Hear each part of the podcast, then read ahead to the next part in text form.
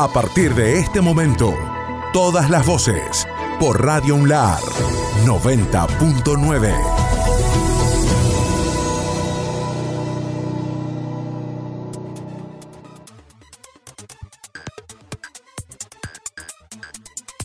Lunes. Día lunes, pero qué día en materia informativa en Radio Unlar, una jornada verdaderamente intensa. Bien temprano, en agenda propia, Pablo Barros, director de desarrollo de productos turísticos, se refirió a lo que dejó la Semana Santa en La Rioja. Se registró una ocupación hotelera de más del 80%. Lo escuchamos. Sí, entendiendo el contexto, los números que todavía se están arrojando, sí hubo bastante eh, turismo, pero entendiendo sobre todo los, distribuidores de siempre, ¿no? Como es Córdoba, Santa Fe y también Buenos Aires, pero también provincias como Tucumán y Mendoza y, mucho, mucho turismo también local, turismo interno. Hemos registrado aproximadamente un promedio mayor al 80% en la mayoría de los destinos, un poco menos acá en Capital, pero eh, creemos que entendiendo el contexto y ha sido una, una temporada bastante interesante, sobre todo para lo que es el, el movimiento económico de, del sector y, por supuesto que, que todo, todo por supuesto con los eh, cuidados pertinentes dentro de son los protocolos.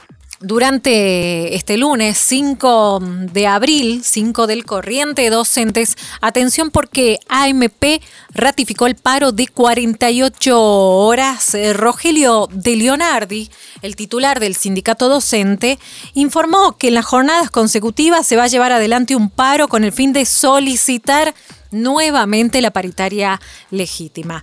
Buscamos el diálogo con el sindicalista mm, riojano Rogelio de Leonardi para la 90.9. De igual manera, estamos ratificando el paro total de actividades sin presencia en los lugares de trabajo y sin virtualidad en los casos que el Ministerio determina que corresponde a martes y miércoles cualquiera de las dos modalidades. Martes y miércoles está ratificado el paro total de actividades de la Asociación de Maestros y Profesores de La Rioja ante la ausencia de respuesta a la petición de recuperación salarial y ante la ausencia de funcionamiento de la paritaria legítima. Dijimos en algún momento que esto incluso podía y puede todavía radicalizarse. Nosotros no podemos determinar, si no llamamos a la Asamblea Provincial Extraordinaria, por ejemplo, la continuidad de las medidas después del paro de 72 horas, que es la semana que viene. Pero sí podemos convocar hoy y dentro de cinco días, que es lo que vamos a hacer, tener una nueva asamblea que determine qué hacer después del paro de 72 horas para que no quede descubierto una parte del propósito y que entienda definitivamente el gobierno provincial que no nos vamos a quedar con promesas incumplidas en un día por delante, el doctor Rolando Agüero, secretario general de APROSLAR, nos adelantaba lo que ocurriría finalmente el miércoles 7 de abril, jornada de protesta de los médicos en toda la provincia. Bueno, en ese sentido estamos visitando de hace varias semanas distintos centros de salud y hospitales de la provincia. Eh, vemos que el malestar es enorme en los trabajadores de la salud por, por varios motivos. Uno, el aumento salarial que ha dado el gobierno a los profesionales de la salud ha sido menor que a todo el resto de la administración pública. Eso nos duele porque el gobierno hablaba abiertamente de un aumento del 50% en tres cuotas, que la primera cuota iba a ser el 19,5% y bueno, y vemos que no es así para nosotros, ¿no? no bajaron por lo menos tres puntos más de, de, ese 19,5%.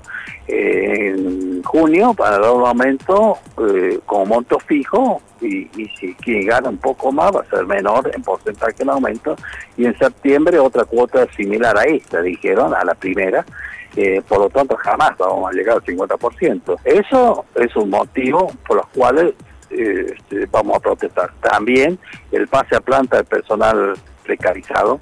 Eh, el año pasado, después de las protestas, pasaron una buena cantidad, pero es como si hubiera frenado ese pase de planta, por lo tanto, esos trabajadores que estuvieron al frente de la pandemia durante, durante todo el año pasado, con contagios, con exceso de trabajo, con falta de licencia, eh, correspondiente justamente por eh, los aislamientos y, los compañeros contagiados tienen que suplir eh, a ellos. Mil, alrededor de 1.500 más o menos trabajadores de la provincia en salud están eh, en esa situación. Roberto Carrizo, titular del gremio Ser Salud, que se sumó al reclamo del gremio APROSLAR, también nos comenta los motivos de la protesta. Bueno, eh, como es de público conocimiento, nuestro sindicato desde hace bastante tiempo venimos junto al, al sindicato de los médicos APROSLAR haciendo una serie de reclamos para el sector.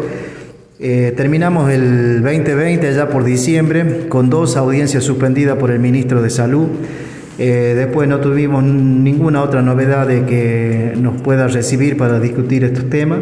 Tenemos innumerables problemas en el sector de la salud y eso nos lleva y nos motiva para estar este, en la protesta este, junto con los médicos para el día 7 de abril. El reclamo principal se basa en el, eh, de la cantidad de precarizados que tenemos acá en Capital, sobre todo en el Hospital Enrique Verabarro, en el Hospital de la Madre y el Niño, en los centros primarios de salud. También tenemos el tema sin resolver lo que es los ex-PIL, ex trabajadores PIL que todavía no fueron transferidos. También tenemos el reclamo de las guardias hospitalarias en la cual se están liquidando con tres valores. Esto causa mucho malestar en los compañeros. Se dio un aumento salarial en el cual eh, es un porcentaje muy bajo pero las guardias quedaron eh, congeladas con precios viejos. Entonces, todo todos estos temas los queremos discutir con las autoridades, queremos que se abra una mesa de diálogo para poder resolver los problemas.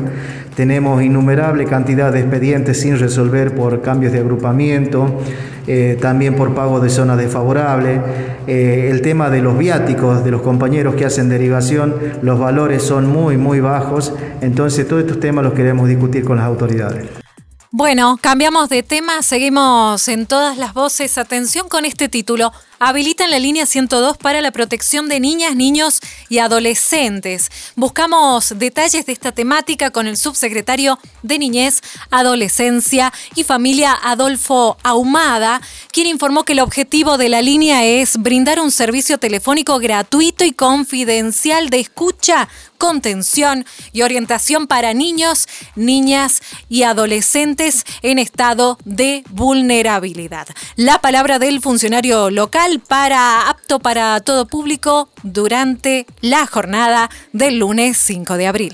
Bueno, básicamente y para su audiencia, para tener una explicación este, lo más sencilla posible, decirle de que las áreas que eh, nosotros trabajamos dentro de nuestro Ministerio de Desarrollo este, y de la Igualdad en la provincia de Rioja está eh, la Subsecretaría de Desarrollo de Niñez, Adolescencia y Familia, y a partir de ahí con un objetivo común, que es de ser una herramienta de eh, a disposición de los niños, niñas y adolescentes de la República Argentina para que a través de esta línea ellos, ellos y ellas puedan este, hacerse oír ante cualquier situación de vulneración o amenaza de algún derecho que ellos crean que se le está cometiendo o abusando. Bueno, y además ingresamos nuevamente en la temática relacionada a la pandemia por el COVID-19. Suspenden actividades en la DARD por un trabajador que dio positivo de COVID-19. Lo confirmó a Radio UNLAR Raúl Moreno, quien está a cargo de la Dirección de Actividades Recreativas y Deportivas, la DARD, aquí en el Departamento Capital. Las actividades estarán suspendidas hasta el jueves 8 de abril, aclaró el director. Y en cuanto a las inscripciones para las distintas disciplinas, estarán suspendidas hasta nuevo aviso. Buscamos la palabra de Moreno en 90.9 y a través de apto para todo público. Bueno, hoy nos encontramos con las actividades suspendidas. Este, es una cuestión de, lo hacemos de, por precaución, lo hacemos como algo preventivo, porque un empleado de nuestra institución, un empleado de servicios generales, eh, eh, bueno, le dio positivo de COVID el día sábado, nos enteramos el sábado a la tarde. Así que bueno, inmediatamente nos conectamos con, con todos sus compañeros de turno, que es el turno mañana, para que este, hagan este, la, cuarentena, digamos, para que no salgan. Este, y bueno, la verdad que hasta el día de hoy, eh, al mediodía, todos sus compañeros, ninguno presenta síntomas. Así que es una tranquilidad para, para todos nosotros, especialmente para ellos. Este, pero de todos modos, eh, por una cuestión preventiva, como le decía recién, tomamos la determinación de suspender las actividades hasta el día jueves. El diputado provincial Ricardo Herrera, que es secretario del bloque justicialista, confirmó que en el sector adhieren a la postura del gobernador Ricardo Quintela de suspender las elecciones paso ante el contexto sanitario. La idea fue mm, reforzar y acompañar la mm, declaración del gobernador de la provincia de Los Ríos, que se ha manifestado a favor de la suspensión o de la prórroga de las pasos eh, por única vez, eh, entendiendo este contexto de pandemia y de gestión de crisis sanitaria que estamos viviendo y que no somos ajenos, porque mm, la verdad no somos ajenos a una realidad que vive todo el país, a una realidad que vive todo el contexto eh, regional eh, donde se están cerrando las fronteras, donde toda la, región está en, una, grave crisis. Argentina no va a ser, no va a estar exenta de esto y nos va a llegar en algún momento esta, esta ola. bueno, tenemos que estar eh, en estos temas, en el medio vamos a tener una, una elección o un calendario electoral en marcha. Y eso es lo que está pidiendo el gobernador. Eh, y nosotros hemos reforzado esto con un documento, porque coincidimos todos los legisladores, que nos parece lo más sano, nos parece lo más adecuado y lo más prudente en este momento de enfocarnos todos en, este tema y no tener que en el medio de una crisis sanitaria empezar a eh, marcar una agenda electoral, ni siquiera una agenda de trabajo, una agenda electoral, usted sabe que empieza con la selección de los candidatos, con, las mediciones, con los movimientos, que desemboca en un proceso electoral donde hay gente, donde hay recursos que se manejan, que, recursos que, perdón, recursos humanos, ¿no? que, comienzan a, circular, circulación, eh, a esto hay que agregarle además los agentes sanitarios que van a tener que estar dispuestos para una elección que usted sabe, nosotros sabemos como legisladores, que en nuestra provincia una paso, una elección de medio, es un proceso de selección, es una encuesta general, no es nada más que eso. Eh, entonces, eh, vamos, lo que pide el gobernador es porque evitamos este, este, este momento y vayamos directamente a octubre, cuando tengamos más claridad, cuando tengamos una mayor eh, cantidad de, población vacunada, vayamos a la elección general de octubre respetando los plazos que ya se han definido en la Cámara Electoral. Esto, Rafa, eh, es una opinión, es una opinión del gobernador, es una opinión de la Cámara de Diputados, del bloque justicialista que refuerza la, opinión del, gobernador, eh, pero entendemos que es una facultad exclusiva y excluyente del Congreso Nacional legislar sobre este tema, ni siquiera del presidente de la Nación. Por lo tanto, lo que hacemos es simplemente reforzar este o, acompañar este, esta decisión del gobernador para que tenga fuerza a nivel, a nivel nacional, que se vayan, que sean más voces las que puedan empezar a manifestarse en este sentido y que, bueno, la, la verdad cobre fuerza dentro del recinto, dentro de la Cámara de Diputados de la Nación, eh, hoy de la Cámara de Senadores de la Nación este, este pedido eh, que en algún momento se hará o no, esto eh, ya, ya se verá, pero bueno, lo importante es que el gobernador no está solo en este, en este pedido. Tema de paritaria docente local también es uno de los temas centrales de la jornada. Atención porque el CELAR amenaza con medidas de fuerza. En declaraciones a 90.9, Ignacio Colina, secretario de Finanzas, del CELAR afirmó que propusieron esperar al gobierno hasta principios de abril y que en el caso de no tener una respuesta al pedido, la Asamblea tomará medidas como paro o bien solicitar a la comisión directiva elevar alguna otra oferta salarial. Buscamos la palabra de Colina en 90.9 y esto nos decía. Eh, nosotros, este, la última reunión que mantuvimos eh, con, eh, con el Ministerio, con Educación, nosotros le habíamos planteado la necesidad de, este, de que, bueno, antes del mes de abril este, haya novedades con respecto al tema salario. Es más, hemos acercado una propuesta en la cual este, hablábamos de basificar lo que era 6 mil pesos, ¿no? De las cifras que tenemos hoy como remunerativas y no bonificables, para que el básico docente ascienda de 12 mil a 18 mil pesos. Y por otro lado, pedíamos una cifra de 15 mil pesos por cargo, que sea de bolsillo, sea remunerativo y bonificable, este, para, bueno, así, digamos, este, subsanar las alicaídas de, de bolsillo de, de todos los compañeros docentes, ¿no? Eh, nosotros el día jueves pasado, o sea, el jueves santo, por la mañana hemos entablado una reunión de comisión directiva y compañeros del interior, en la cual, bueno, este, hemos decidido eh, llamar a Congreso Extraordinario de Delegados para este jueves 8 de abril, en el cual, bueno, teniendo en cuenta de que nosotros le habíamos dado un plazo a la autoridad del Ministerio hasta abril, teniendo en cuenta que justamente abril empezó con la Semana Santa, ¿no? Algo tan caro para el sentimiento, bueno, y, la religión de toda La Rioja, de todos los riojanos.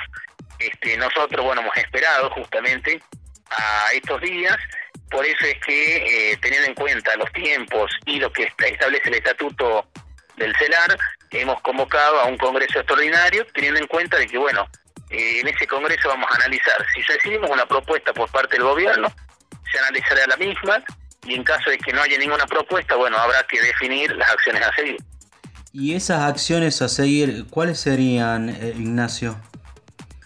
Bueno, las acciones a seguir este, lo va a definir, como le decía, el Congreso de Delegados Escolares, el CELAR, y eh, las medidas a seguir pueden ser desde medidas de fuerza hasta una contrapropuesta por parte del CELAR.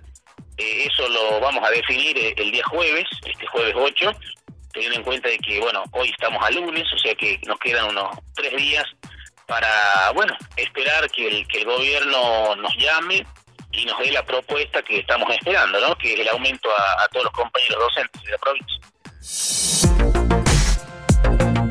Estás escuchando todas las voces. Seguinos en www.radiounlar.ar.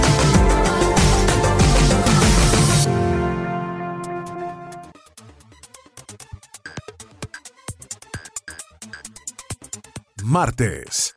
Llegamos al martes, otra jornada intensa en Radio Unlar. Tuvimos la posibilidad en agenda propia de charlar con la doctora Paula Juárez. Eh, recuerden ustedes que en La Rioja ya se están realizando prácticas bajo la ley de interrupción voluntaria del embarazo. La profesional dijo, desde la implementación de la IBE en La Rioja se realizaron 50 procedimientos. Con esta ley que viene a promulgarse, este, se trabaja con un protocolo desde la Nación, desde el Ministerio de Salud de la Nación, y está a cargo del Ministerio de Salud de la provincia.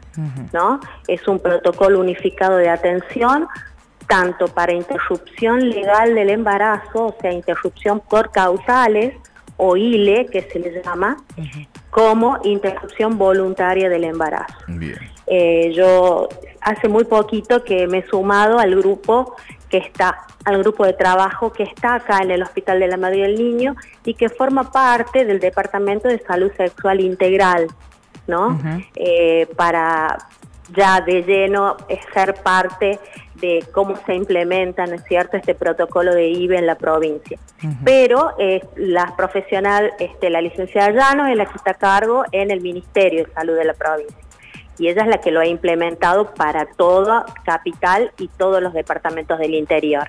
Bueno, yo manejo igual que eh, muchas personas, le he dicho en otro momento, las cifras oficiales, aproximadamente 50 interrupciones este, desde que se implementó el protocolo hasta ahora. Y bueno, es una, es una ley que viene a cambiar la historia de la salud de las mujeres, ¿no?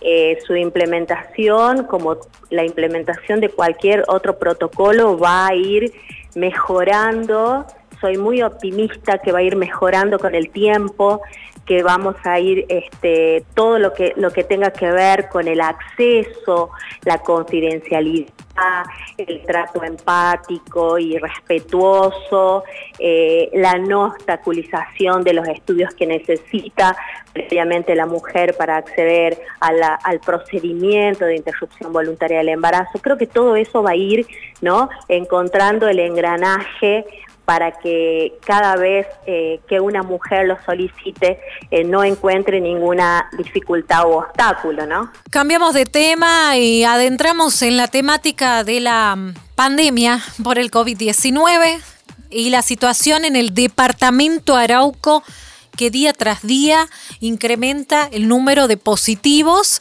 eh, tras el programa detectar y además los testeos que se realizan diariamente a través del COE departamental. Buscamos, hablando de COE, la palabra de Andrea Nieto, quien además es directora de salud allí en el departamento Arauco y miembro del Comité Operativo de Emergencia. Tenemos 135 familias aisladas por el momento, es la información que circula a horas de la tarde durante el presente martes 6 de abril. La palabra entonces de Andrea Nieto para Radio Unlar. Esto hoy paró por 15 días, no estamos hablando por dos, tres meses. Hay que manejarla, poder manejar la situación y poder parar un poquito, porque, vuelvo a repetir, hoy el virus tiene una circulación ya comunitaria. Entonces no queremos que nuestros hijos, que los profesores, los maestros, porque hablemos de un grupo muy importante que está, va a estar o que está en las escuelas. Entonces, tenemos que pensar en todas las otras personas. Y, estas medidas son por 15 días. No, no, no estamos hablando de un cierre total. Es más, no hay un cierre total. Los puestos camineros están trabajando. Está salud pública, está haciendo todo lo que es el, Muchas veces están eh, haciendo los controles febriles, cuando ya pasa algo ya se comunica, inmediatamente eh, va a la ambulancia, puede tratar de, verificar si es una situación de un sospechoso caso y así se está trabajando. Bien, Andrea, ¿a usted le parece correcto entonces la medida que por algunos días nada más se suspenda la presencialidad eh, en las escuelas allí en el departamento entonces? Es que las escuelas tienen dos días eh, presencial y tres días eh, virtual, o sea, no es que los niños van a perder no, no, de, aprender, no, es una medida que se la toma por dos semanas y siendo correcto para poder manejar esta situación en la cual estamos pasando, está atravesando nuestro departamento. Cecilia Peralta, secretaria de Movilidad de la provincia de La Rioja, confirmó que avanza el proyecto Rioja en bici. Bueno, nosotros venimos avanzando hace tiempo que estamos con este proyecto. Eh, nosotros vamos a estar viajando la semana que viene para ver la producción de las bicicletas. Eh, ya están prácticamente lo que es bicicleta, tótem ni paradas, pero bueno, nosotros estamos todavía un poco atrasados en lo que es la construcción de la obra pública, que es la ciclovía y bicisenda segura. Una vez que nosotros podamos avanzar en esos proyectos de obra pública, vamos a empezar a traer, digamos, las bicicletas y las estaciones. Se van a ir inaugurando a medida que la ciclovía vaya avanzando, se van a ir inaugurando las estaciones. En esta primera etapa tenemos 38 kilómetros de ciclovía bicisenda segura con 30 paradas y 165 bicicletas. 150 bicicletas con el sistema eh, muy moderno, eh, que son de acero B1, con ruedas sólidas, con paneles solares que alimenta el sistema de GPS individual que tiene cada bicicleta y traemos 15 bicicletas para minusválidos que van a estar, eh, digamos, distribuidas en todas las estaciones. Otro tema y una frase, Miguel Zárate, atención, ¿qué dijo el, el letrado? La discusión no tiene sentido desde el orden práctico. Tras el amparo presentado por la municipalidad respecto a quién debería tener las competencias sobre el transporte público, el asesor general de gobierno, el doctor Miguel Zárate, ratificó que se está brindando un servicio de calidad que desde hace muchos años la ciudad no lo tenía. Además, el, funcionario público aclaró que Rioja Bus funciona dentro del marco estricto de la ley. Buscamos el diálogo en Radio UNLAR y esto nos decía. Según la información que, me brindó la empresa esta mañana, todavía no han sido notificados de esta presentación. No obstante eso, hemos tomado conocimiento por eh, la declaración en algún medio que hizo el fiscal municipal. Eh, actualmente Rioja Bus eh, presta sus servicios en el marco de la ley de emergencia en materia de transporte público urbano de pasajeros que hoy se encuentra vigente en el departamento capital. Es decir, este, se encuentra funcionando bajo absoluta marco, bajo el absoluto marco de legalidad que, que corresponde, ¿no? Eh, además, eh, el planteo del municipio tiene que ver con una expresión de deseo de ellos de recuperar las competencias que originariamente le corresponden, pero que hoy se encuentran Claro, eh, pero la- digamos, de alguna manera suspendidas Sí. en virtud de que el transporte de pasajeros en urbanos en la capital, eh, producto de la interrupción del servicio que hubo en el año 2017, eh, se encuentra en, en estado de, de emergencia. ¿no? Eh, en virtud de ello, la ley de emergencia que actualmente está vigente le otorga las competencias al gobierno de la provincia a través de la Secretaría de Transporte y eso es lo que sencillamente está ocurriendo en la actualidad. Bueno, uno de los temas eh, también centrales de la jornada de martes 6 de abril pasa por la proyección de una planta de pellet para reemplazar el gas envasado. Es un tema interesante que surge desde el gobierno de la provincia y hablamos con el empresario olivícola Julián Crucelas, quien informó que mantuvo una reunión con el ministro de Producción Fernando Rejal y además con el secretario de Ambiente Santiago Azulay para avanzar con el proyecto de la planta de producción de pellet que permitirá el aprovechamiento de los residuos de la industria del olivo. La palabra de Crucelas para 90.9. La empresa Valle de la Puerta, con el apoyo del gobierno de La Rioja y de los, ministerios que acabo de nombrar, estamos eh, estableciendo una planta para el aprovechamiento de los residuos del olivo, es decir, la madera de la poda del olivo, eh, y también eh, estamos pensando en el aprovechamiento de los orujos del olivo. Para la parte que es madera del olivo y la rama del olivo, estamos construyendo una planta de producción de pellets de madera que reemplazaría el uso del gas envasado, del GLP. Eh, esta, tecnología es una tecnología que se usa hace más de 50 años en Europa, se usa muchísimo en Chile, donde porque no solamente reemplaza el uso de la leña, sino que también es mucho menos contaminante, porque la combustión de los pellets hace que sea una combustión completa, porque justamente no largan humo, uno no ve el humo negro, Eh, es porque eh, se combustiona 100% la madera y luego el único residuo que larga es un poquito de dióxido de carbono y humedad. Esta planta eh, la está construyendo mi empresa Valle de la Puerta, en Chilecito, en La Rioja, eh, dentro de la finca, y vamos a aprovechar tanto la poda como también eh, del olivo, como también la poda de la viña, y probablemente algunos cultivos que estamos renovando con, este, por, que son más antiguos y no, no se permite el vibrado mecánico para cosecha para aceite de oliva. Otro tema que tiene que ver con trabajadores del municipio capital.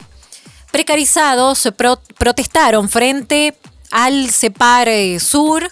eh, llevaron adelante los trabajadores y trabajadoras un corte de tránsito en la zona y hablamos con una de ellas en Radio Unlar, Anabela, una de las trabajadoras, dijo que se manifestaron por una cuestión salarial, nos están pagando 5 mil pesos y nos exigen trabajar 5 horas diarias y nos hacen además estar presentes durante los feriados.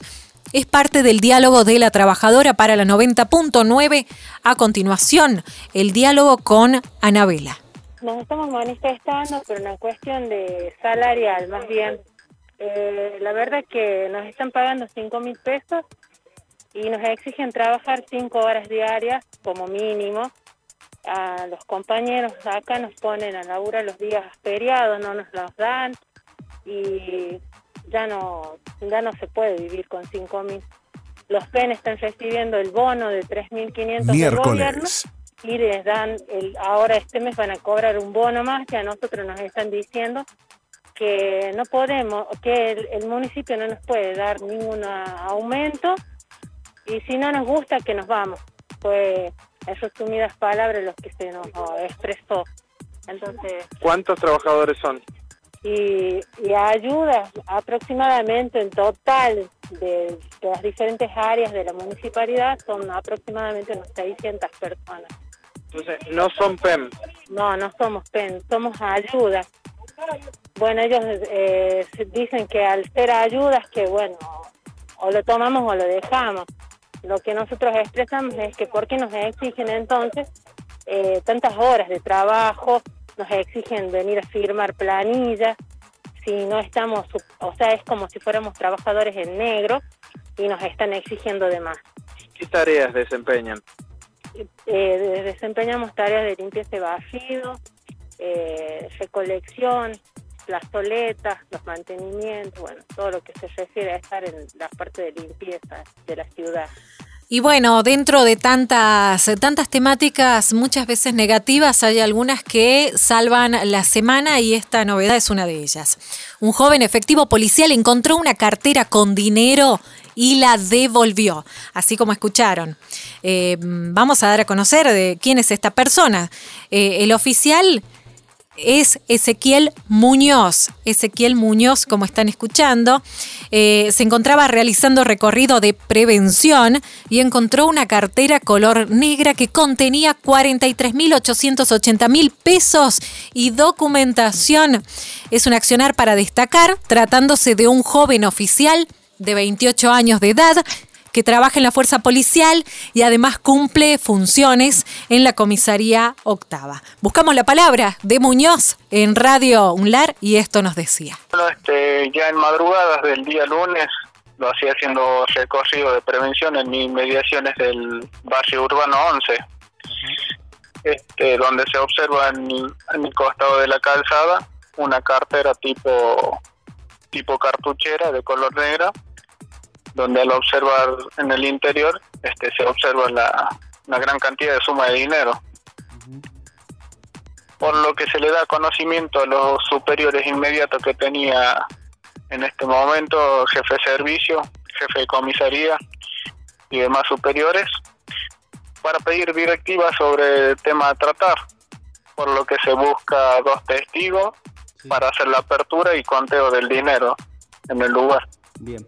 Y, y cuando eh, llega, llegas en ese momento, em, empezás del tema del, de contar el dinero, ¿cuánto había? ¿Tenían documentación?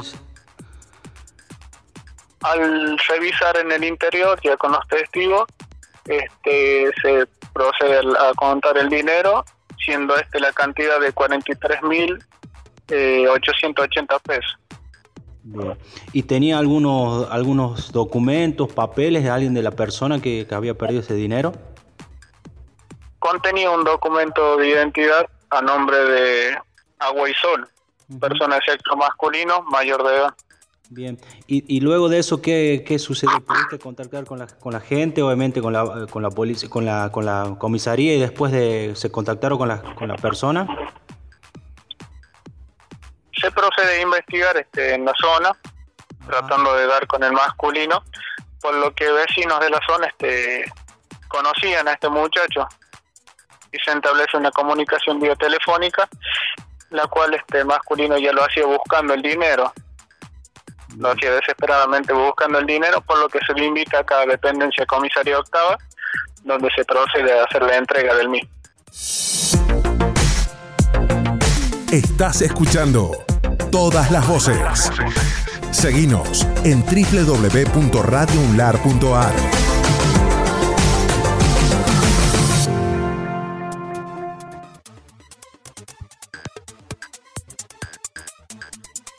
miércoles. Jornada intensa, la del miércoles en Radio Unlar. En agenda propia, el profe Jorge Córdoba, titular de deportes de la provincia, dijo, si los contagios continúan, pueden endurecerse las medidas. La verdad que eh, desde hace un tiempo esta parte, hace dos domingos, creo, si mal recuerdo, eh, tomamos la decisión, el gobernador eh, junto a todo su equipo de trabajo, obviamente en consonancia con las medidas que se estaban tomando a nivel nacional, obviamente lo que respecta a la, a la pandemia imperante, ¿no?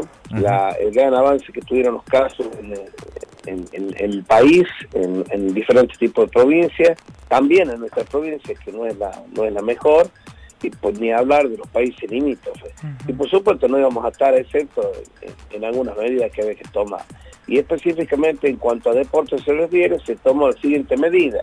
Quedaban suspendidas por el término de 15 días las actividades a nivel local, eh, las competencias, perdón, a nivel local, a nivel eh, provincial y nacional, con la excepción de lo que sería el torneo federal de básquetbol y la burbuja donde participaría eh, el Cruz Riachuelo. Lo digo participaría porque se hace recién el jueves, jue- jueves, viernes y sábado, con la presencia de seis equipos en total, este, que se va a llevar a cabo en el Superdomo. Y el, torneo federal de básquet, donde participan eh, casi cinco equipos locales y un equipo que viene de, de, Hachal a participar o viajan a Hachal, que en esta oportunidad, próximo fin de semana, creo que el que viaja es el Club Riocano, si mal no recuerdo. El resto de las competencias a nivel eh, local, provincial y nacional quedan totalmente suspendidas por el término de 15 días.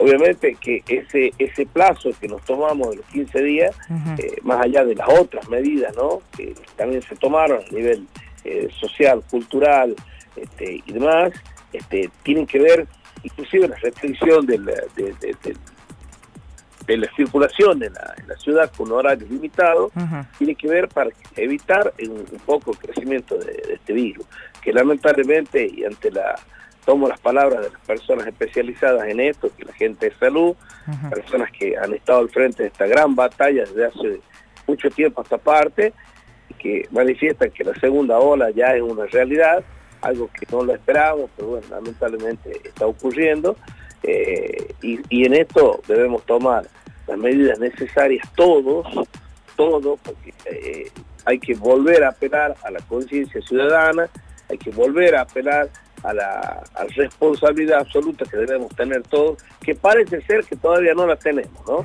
Sí. Que es el uso del barbijo, la distancia, que ya deberían, como vivo diciendo yo, eh, ah, esto es una lección que nos enseñaron hace más de un año, que parece que todavía hay unos cuantos que no la aprendieron. La verdad que es increíble no poder entender ya, aparte las consecuencias que esto, que esto, que esto produce.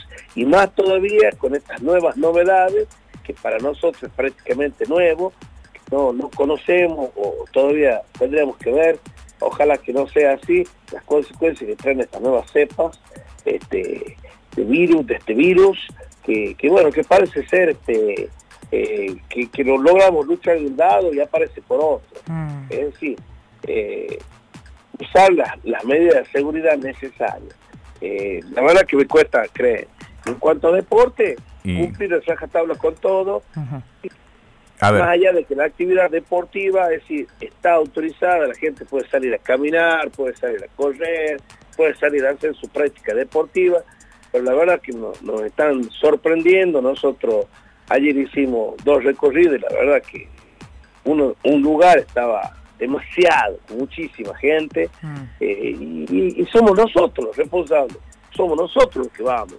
Claro. eh, no, no, no, no, no, no cumplimos con lo que realmente debemos cumplir, a sabiendo lo que puede ocurrir, ¿no? Porque este, este virus ya sabemos que, se encuentra en diferentes partes del país, eh, en cuanto a cepas distintas, eh, la tenemos muy cerquita, todavía no se dio a conocer si la tenemos o no en La Rioja, espero que no, pero bueno, sí sabemos de que el virus, un ejemplo claro es Villa Catelli, que hasta antes de ayer era el único departamento que no había tenido nunca un caso, o no, ya lo tiene. Entonces, es difícil eh, en, en- en localidades del interior que son departamentos chicos, la- las consecuencias que esto puede traer. Entonces, apelamos a la, a la comunidad a la responsabilidad única de cada uno de nosotros en el bien principal nuestro, de nuestra familia y del otro también, ¿no? Otro tema central de la semana es la paritaria docente, local y nacional. En este sentido, la Asociación de Maestros y Profesores insiste en el pedido de 50 mil pesos de salario inicial por cargo. A raíz de ello, se concretaron medidas de fuerza a mitad de semana que concluyeron en una caravana. Nos informan desde la eh, AMP. Sobre este tema hablamos con Beatriz eh, Martínez, eh, secretaria adjunta de la Asociación de Maestros y Profesores, eh, quien brindó todos los detalles para Radio UNLAR. Bien, ha sido una caravana exitosa, hemos podido manifestar en la calle con todos los cuidados, con todos los protocolos, nuestro reclamo, nuestro malestar, porque hace más de un mes que hemos presentado por nota el reclamo salarial y este, aún no, no nos han dado respuesta. También hay que decir que en el día de, esta mañana están reunidos ya en estos momentos, hace un momento inició una reunión de la Comisión Técnica Salarial de MP con los eh, equipos del Ministerio. Entendemos que esta forma de lucha, aún en medio de la pandemia, es la más segura para mantener la protección de todos, cuidándonos y cuidando al otro, y que a la vez también este, visibiliza nuestros reclamos. Que la pandemia no nos paralice, que, visibilicemos nuestros reclamos y que el gobierno eh, tome nota de que los docentes estamos molestos. Estamos molestos porque hemos llevado un año de pandemia con nuestros propios recursos financieros con nuestros propios datos móviles, con nuestros propios equipos tecnológicos. Entonces, este, queremos recuperar nuestro salario, estamos con salario muy bajo, estamos por debajo de la línea de pobreza y por eso exigimos los 50 mil pesos de salario inicial por cargo y que discutamos la paritaria, eh, la, forma de financiamiento que tiene la provincia en que se está destinando el presupuesto educativo. Un presupuesto educativo que desconocemos porque tampoco se han brindado los números, pero que este, eh, al cual también se le adicionan los dineros que vienen de Nación. Es decir, nosotros necesitamos conocer todo eso. El doctor Walter Santander, director médico del INCOR, dijo, en un día por delante debemos priorizar la salud en pandemia. Bueno, sí, sí, este, precisamente vamos a hablar del INCOR porque de las otras instituciones privadas, si bien no tengo una información exacta, el, panorama es, similar.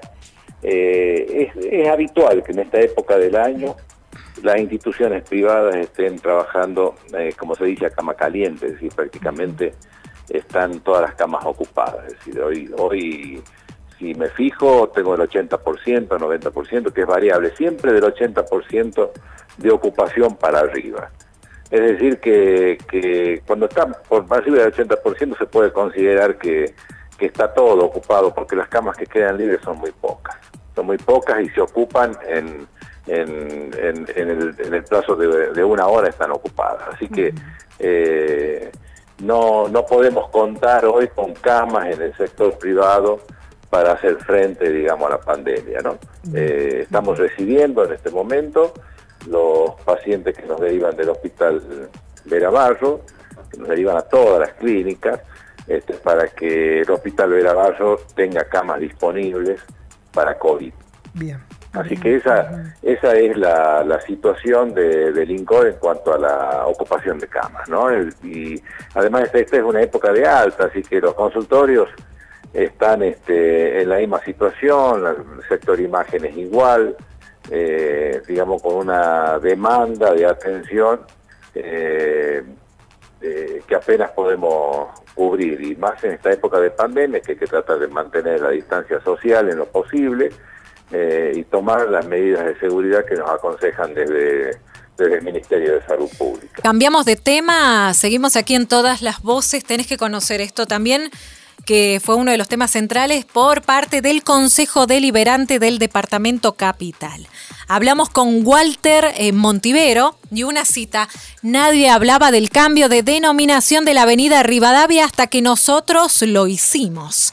El edil justicialista reconoció que se enteró que el bloque de Juntos por La Rioja realizó una presentación para que dicha arteria pase a llamarse Niño Alcalde. Fueron varias las denominaciones propuestas desde los distintos sectores que forman parte del Consejo Deliberante de la capital. Habló el edil Walter Montivero para la 90.9.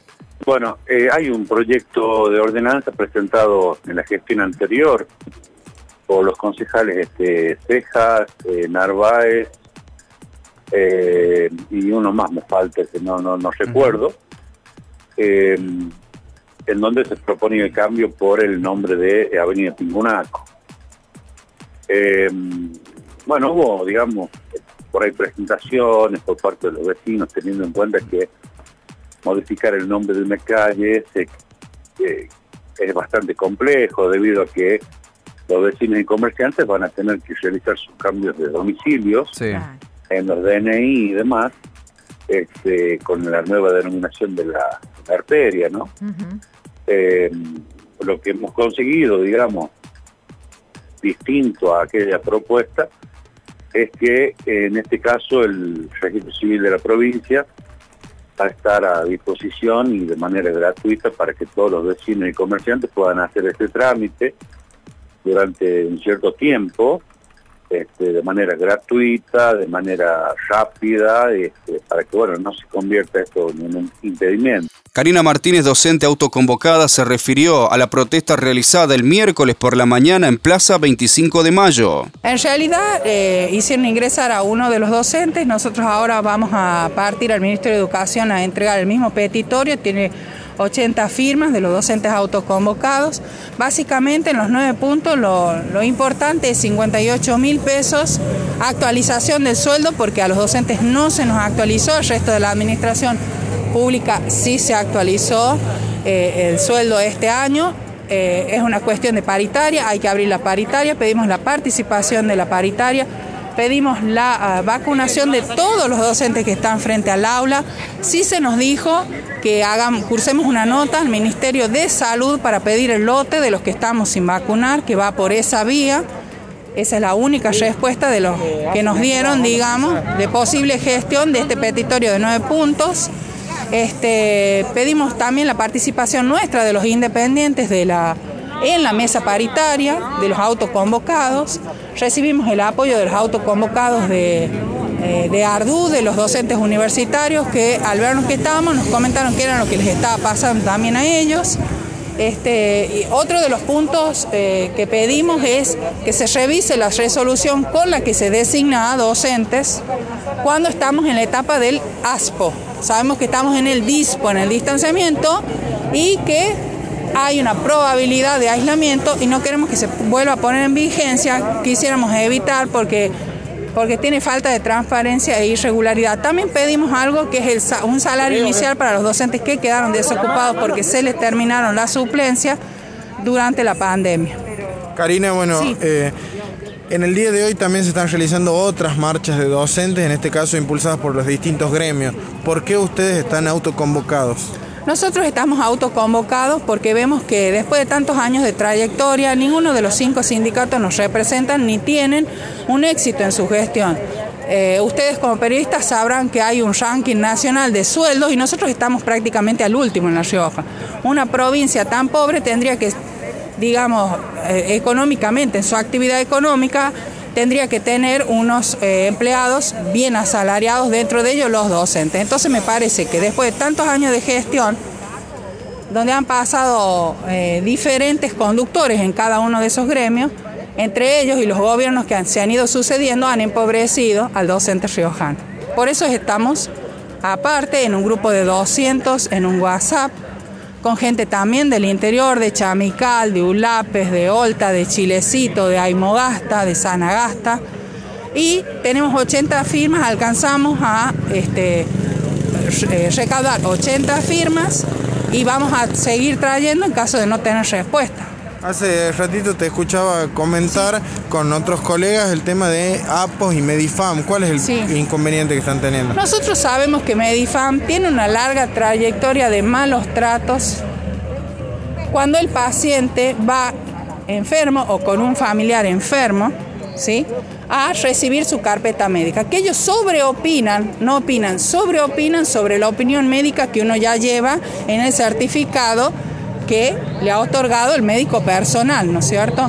Entonces queremos que eh, se haga, eh, las carpetas médicas dejen de estar a cargo de una empresa privada.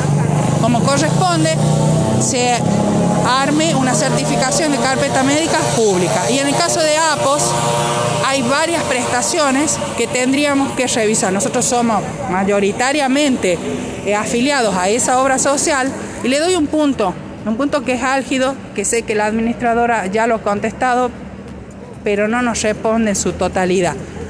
Nosotros los que tenemos APOS generalmente buscamos otra obra social porque no nos está cubriendo en la totalidad el servicio de maestra de apoyo escolar para discapacitados.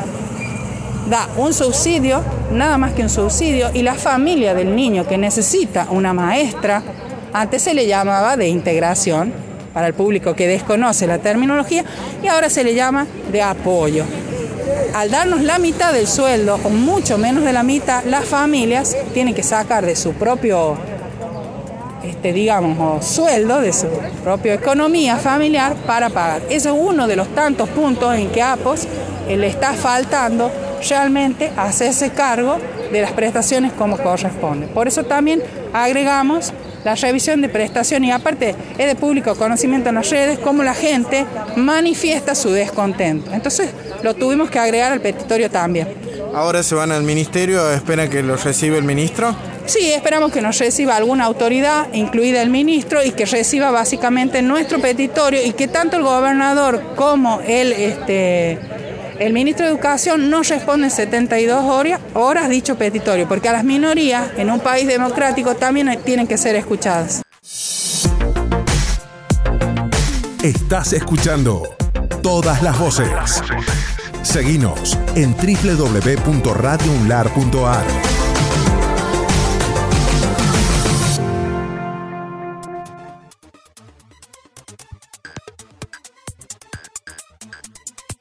Jueves. Señoras y señores, llegamos al jueves. En agenda propia, el doctor Eugenio Cobian, integrante del Centro Comercial e Industrial, dijo, si hay nuevas restricciones, pedimos que no perjudiquen al comercio. La verdad que venía bien eh, la mejora de las ventas respecto al año de la pandemia. Eh, obviamente el año de la pandemia no, no tiene punto de comparación, ¿no? La primera vez en 100 años que se que incluso no, no había afectado a Argentina la última gran epidemia. No hay, no se puede comparar el 2020 como un año regular. Pero dentro de lo que fue las tremendas caídas que hubo de ventas por, por cierre el año pasado, poco a poco se venía mejorando, eh, eh, volver a lo que era la, normalidad del 2019. Esto era una mejora, leve pero mejor. Y eh, obviamente eh, enero había tenido una baja fuerte, febrero también, pero ya marzo y lo que iba de abril empezaban a, a, a recuperarse niveles. No que sea un éxito de ventas, pero sí por lo menos recuperar niveles anteriores al, 2020. Eh, bueno, y ahora obviamente con esta amenaza eh, social del coronavirus, que, bueno, cuando se habla de restricciones, lo deseable es que no se afecte el comercio. Eso sería lo, ideal. En un día por delante, Crescencio Botiglieri, vicepresidente de la Cámara Empresarial de La Rioja, dijo, la reducción del impuesto a las ganancias sería un gran alivio para las empresas. Sí, bueno, a ver, eh, lo que siempre, sea, siempre se trató de, impulsar desde, la, las gremiales empresarias fue justamente disminuir ¿no la presión eh, fiscal. Eh, justamente eso, como bien vos decías, eh, aplica o beneficiará a, pequeñas y, y, medianas empresas, cerca del 90% de las empresas, que justamente están pagando una tasa menor de impuesto a la ganancia que pagarían etapa anterior a esta ley, ¿no?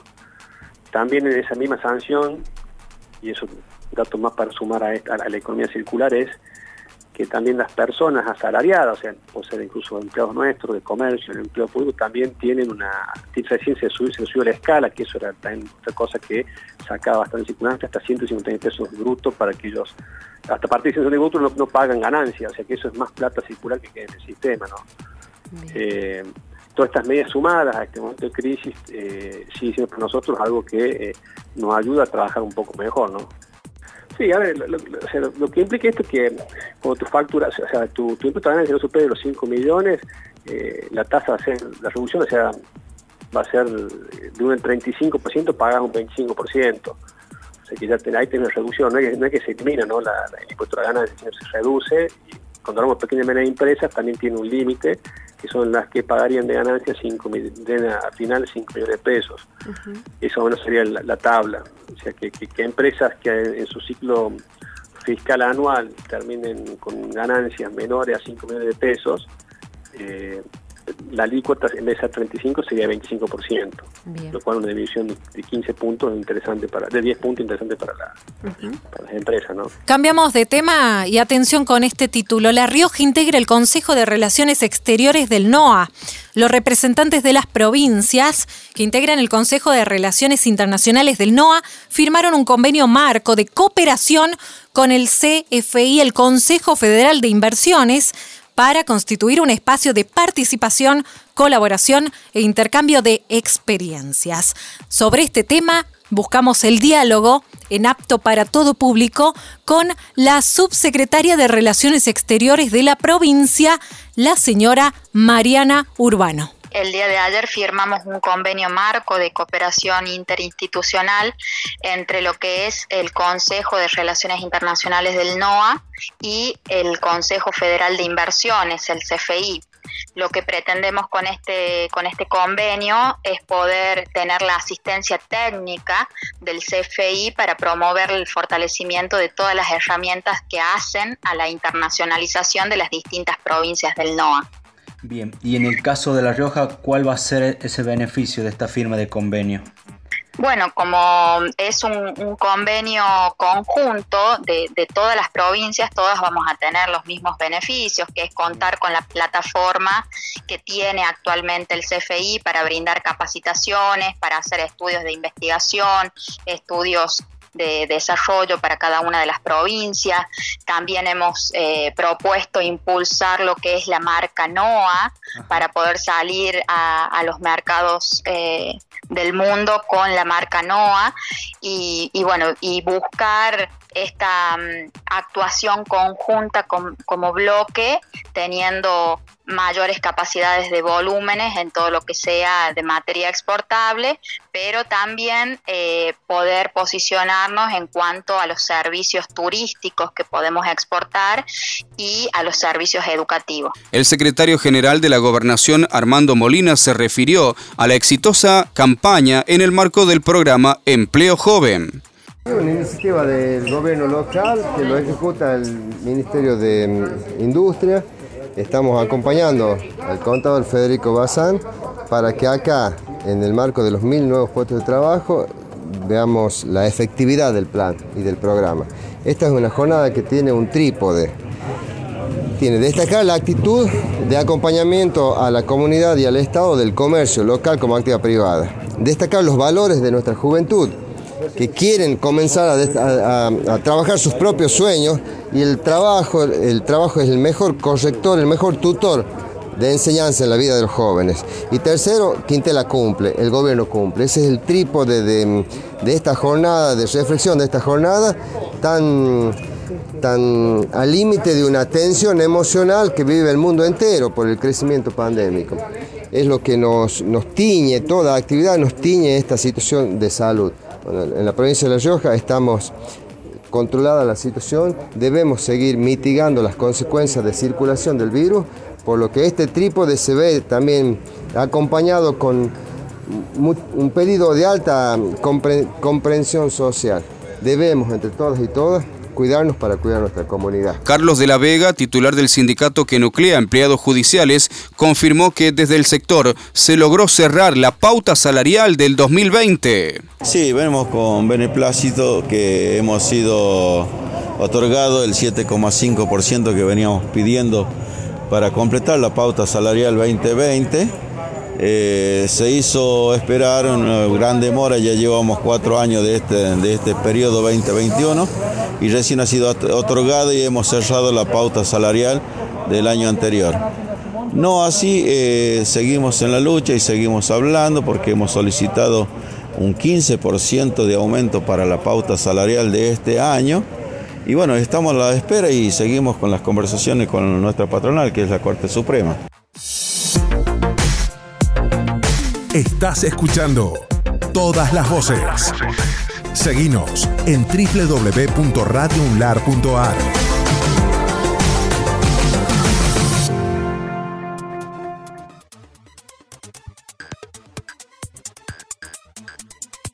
Viernes. Durante la presente jornada del viernes 9 de abril, uno de los temas centrales pasa por el departamento Castro Barros que decidió cerrar la circulación con Famatina. En declaraciones a Radio UNLAR, el intendente de Castro Barros, Marcelo del Moral, confirmó que se cerrará la circulación con el departamento Arauco debido a la cantidad de casos COVID-19 positivos en este último distrito. La palabra del jefe comunal para la 90.9. Bueno, hoy, hoy gracias a Dios, eh, que teníamos seis eh, contagios, digamos seis positivos con coronavirus, eh, hay dos eh, este, en el departamento, así que en esto seguimos con el protocolo que nos marca la salud, que nos marca la gente de seguridad y por supuesto con el acompañamiento de la gente para que esto no, no se propague. ¿Se pide algo en especial para ingresar al departamento, intendente? Bueno, en esto, en el caso de la gente que va de la capital por Las Peñas o por Ruta Nacional, Ruta Provincial 7, este, en los puestos de control está la gente que la gente de seguridad, la gente de salud, la gente del municipio que toma, le toma la temperatura, le tomamos los datos y el protocolo que usen el barbijo, a dónde van, este, queremos saber la gente que ingresa y a dónde va por, por cualquier otra eventualidad. Lo que sí hemos cerrado parcialmente el departamento, el control con el departamento Arauco eh, y mañana al mediodía, 12 del mediodía, hasta el lunes a las 7 de la mañana cerramos totalmente el, paso hacia, hacia Arauco debido a la, cantidad de casos que tiene este departamento y bueno, rogamos a Dios que, pronto vuelvan a, a nivel cero. Intendente, estos contagios que recién mencionaba, seis y ahora dos, ¿tuvieron que ver con los viajes de Semana Santa? No, no, gracias a Dios. Bueno, Semana Santa, mira, Semana Santa han ingresado al departamento 1.545 vehículos. Eh, si hubo un contagio, va a estar saltando la semana que viene. Estos contagios se trata de una familia que fue a Imogasta a un consultorio médico, bueno, y se han contagiado. Hoy de la familia, que la componen cinco, este tres salen y dos están este, activos que se van a, salir de acá si Dios quiere el viernes que viene, pero no tenemos otros, otros contagios. ¿Van a pedir como intendente que eh, se cierre la circulación interdepartamental? Eh? Yo creo que en esto tenemos la, que nos da el compañero Ricardo, el compañero gobernador, la, la facultad, y en esto agradezco la posición del gobernador, de que cada intendente tome, digamos, eh, las medidas necesarias. En este caso, el departamento de Castro Barro con la capital no va a cerrar el, por el momento eh, el acceso. Señoras y señores, llegamos al viernes y otra jornada intensa en materia informativa en Radio UNLAR. En agenda propia, la secretaria de Culturas, Patricia Herrera, se refirió al Día Provincial de la Cultura. Bueno, es tomado como como un antecedente de, en, el cual se ha formado una primer comisión, una primer, una primer reunión de comisión de cultura en el año 1948.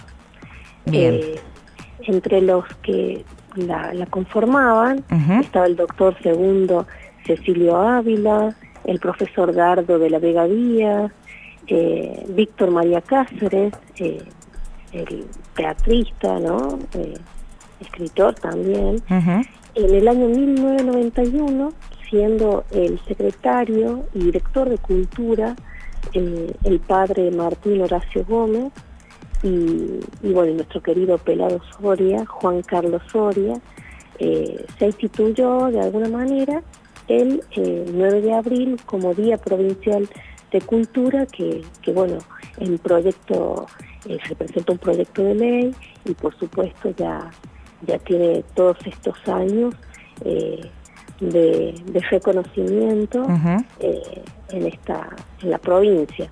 No todas las provincias tienen su día provincial de la cultura y, bueno, nosotros en el caso que vengo desde hace varios años en distintas áreas, pero siempre vinculadas a, la cultura, hemos sido parte de, este día, reivindicando, eh, homenajeándolo desde, desde esta organización conjunta, con la legislatura, con las, eh, en ese momento desde las áreas municipales y las provinciales, las instituciones independientes, eh, tiene que ver con esa que ahora, bueno, la denominación de nuestra, de nuestra área es Secretaría de Cultura, pero tiene que ver con esa con ese reconocimiento y con esa mirada de, de cada uno de los de las identidades ¿no? de, que se van dando en nuestra ciudad, de esta cultura tan activa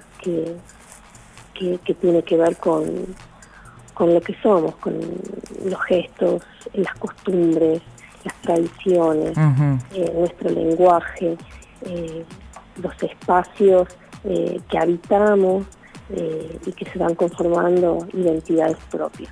Además, más información. La Rioja cuenta con 301 casos de dengue.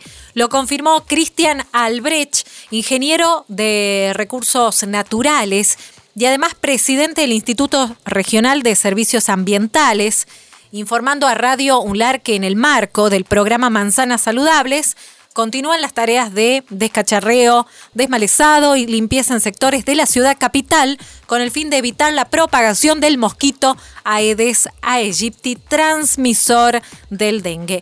Esto nos decía en contacto con Apto para Todo Público, Cristian Albrecht. Este, ahora estamos trabajando en el barrio panamericano en el barrio Rusi y en la asociación oncológica se trabajó hoy. Mañana vamos a estar este, ingresando en el barrio San Martín. Bien, ¿cuál es el trabajo eh, que vienen realizando? ¿Cuántas personas están a disposición en esos barrios? Este, el trabajo que estamos realizando ahora eh, es, es, acerca de los bloqueos, ¿no? En los bloqueos lo que uno hace es un proceso de fumigación, desinfección de donde hay algún infectado, ¿sí? Alguna persona con el virus del dengue, entonces se hace una desinfección del lugar, de los domicilios alrededor y de las nueve manzanas, ocho manzanas a la vuelta de esa donde está la persona infectada. Entonces, como en, distintos barrios ya hay varios infectados, en San Martín es uno, lo que hacemos es generar además de eso todo el descacharreo de todo el barrio, ¿no? No solamente de la zona de bloqueo, sino de todo el barrio también, el desmalezado, la limpieza, la comunicación. Lo que hacemos es, este, hay una primera intervención de los agentes sanitarios, eh, realizando una búsqueda de febriles, y después tenemos este, la intervención de los agentes de la Secretaría de Relaciones con la Comunidad. Bien. O sea que ese trabajo en conjunto con esta secretaría, Cristian. Sí, sí. Después de eso viene todo el operativo de las eh, cuadrillas, de los equipos de maquinaria y equipos de terreno, en donde participa la Secretaría de Ambiente también, la Secretaría de la Gobernación y el equipo del Instituto de Servicios Ambientales. En los bloqueos con la fumigación participa también Salud en lo que es este Salud y la Secretaría de Ambiente, con las fumigaciones también, Salud eh, con la dirección de Vectores y Chagas. Luis Cuello, secretario general de UDGRA, dijo, el horario de los gastronómicos no debe modificarse. Bueno, eh, en cuanto a nuestra actividad a nivel nacional, eh, está muy complicada con las nuevas medidas nacionales. Todo lo que es la, toda la ciudad de Buenos Aires, la AMBA, toda esa zona, está muy complicada. Pero bueno, eh, nosotros acá en la provincia estamos esperando de que el señor gobernador haga los anuncios de las nuevas medidas, cuál, en qué se va, en qué medidas nacionales va a compartir o no, ¿me entiendes? Entonces estamos esperando eso. Yo creo que acá en la provincia eh, el sector gastronómico eh, no se tendría que modificar demasiado los horarios, por cuanto también es, distinta la, a la modalidad, al, movimiento de, Buenos Aires, eh, los porteños, qué sé yo, a, las 7 de la tarde la mayoría este, de la gente se va a su casa y, a, los restaurantes lo perjudican porque, bueno, tranquilamente pueden trabajar hasta las 12 de la noche. Eh, distinta la situación nuestra, ¿por qué? Porque el, eh, los empleados públicos, el comercio, el comercio más que todo, eh, está saliendo a, las 21.30, 10 de la noche. Claro. ¿Me entiendes? o sea, si lo llegan a hacer a las 11 de la noche es cuando recién estamos queriendo empezar a trabajar. Es cuando la gente se llega a comer algo. Exactamente, ya en el caso de los restaurantes y las parrillas, cervecerías, este, es como que le saca a los restaurantes eh, un medio turno. Trabajaría la mañana nomás, noche ya prácticamente no trabajaría. Estas fueron todas las voces de la semana informativa de Radio UNLAR.